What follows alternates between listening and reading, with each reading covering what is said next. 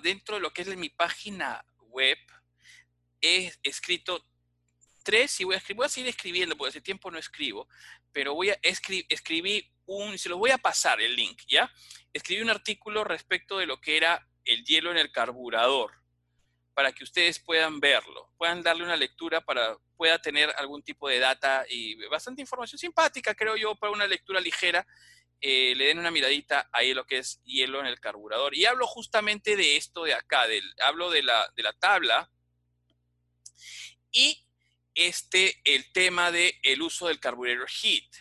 ¿no? ¿Cómo, ¿Cómo, es que funciona el, el carburetor heat? ¿Cómo, ¿Cómo, es que funciona el carburetor heat? El carburetor heat, cuando yo activo el carburetor heat, lo que hago es redireccionar el aire de entrada, porque el aire de entrada es el que está frío, redirecciono el aire de entrada hacia una sección, hacia una sección que sea cercana a este tubo de escape. O sea, bloqueo la entrada regular de aire y la redirecciono hacia una sección bastante cercana, cercana a nuestro tubo de escape para que nuevamente vuelva a entrar y se dirija al carburador. ¿Para qué lo redirecciono cerca a una, a una salida de escape? ¿Por qué lo redirecciono hacia allá?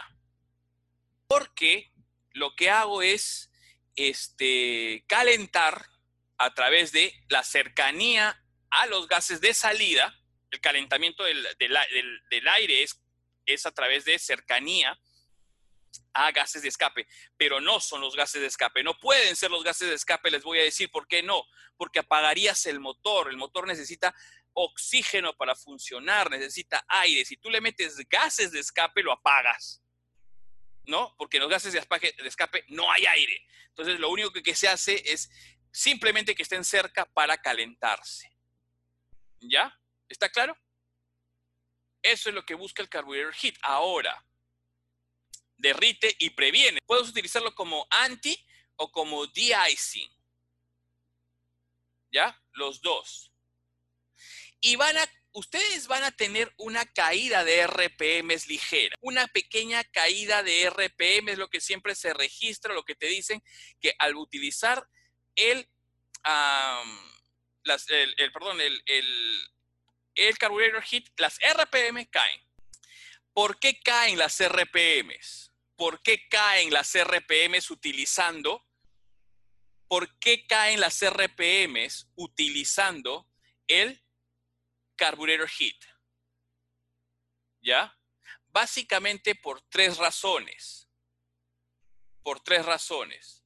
La primera, porque el aire es menos denso.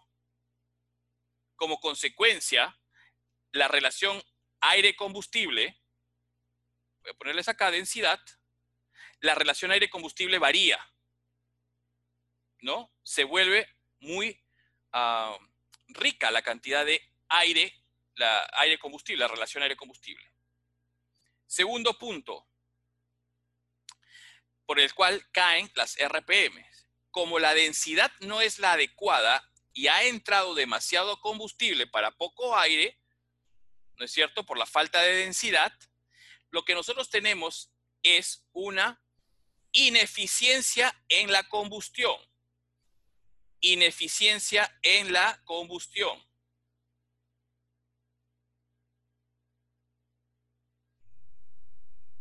¿Cómo? Mucho combustible, entonces no se quema completamente y como consecuencia de ello es expulsado parte del combustible que se debió utilizar para la combustión y por eso es que es ineficiente. Desperdicias combustible relacionado a la falta de densidad, mucho combustible entra y como consecuencia estoy perdiendo combustible y eso hace que mis RPMs también bajen. La falta de densidad la ineficiencia en, el, en la combustión del combustible.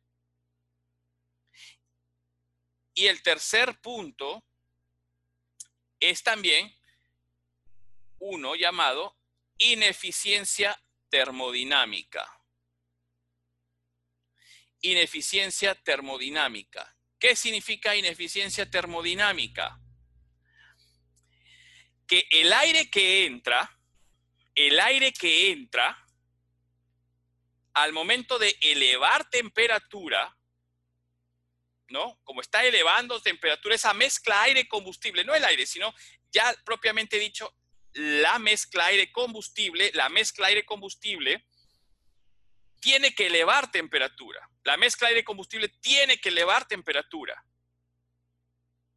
Entonces su energía se va a dividir en dos, en dos trabajos.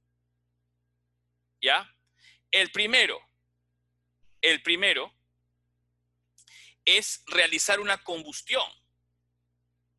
El segundo es elevar temperatura. El segundo es elevar temperatura. Entonces tenemos una mezcla de combustible ineficiente. A eso se le llama ineficiencia termodinámica. Porque la energía de la mezcla aire-combustible se utiliza para la combustión propiamente dicho, pero una porción de ella se utiliza para levantar temperatura.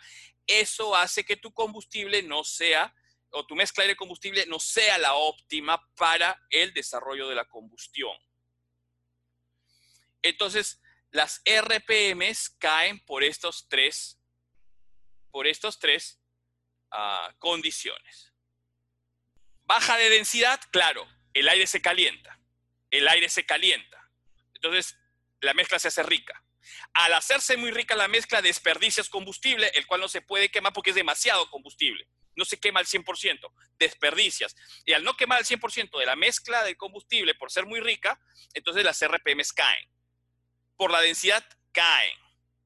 Y la ineficiencia termodinámica quiere decir que la mezcla aire-combustible, la mezcla aire-combustible, ah, divide su energía en dos. Una, en realizar la combustión y una parte de esa energía en calentarse y eso hace que la mezcla sea ineficiente y como consecuencia de ello nosotros tenemos una baja de RPM.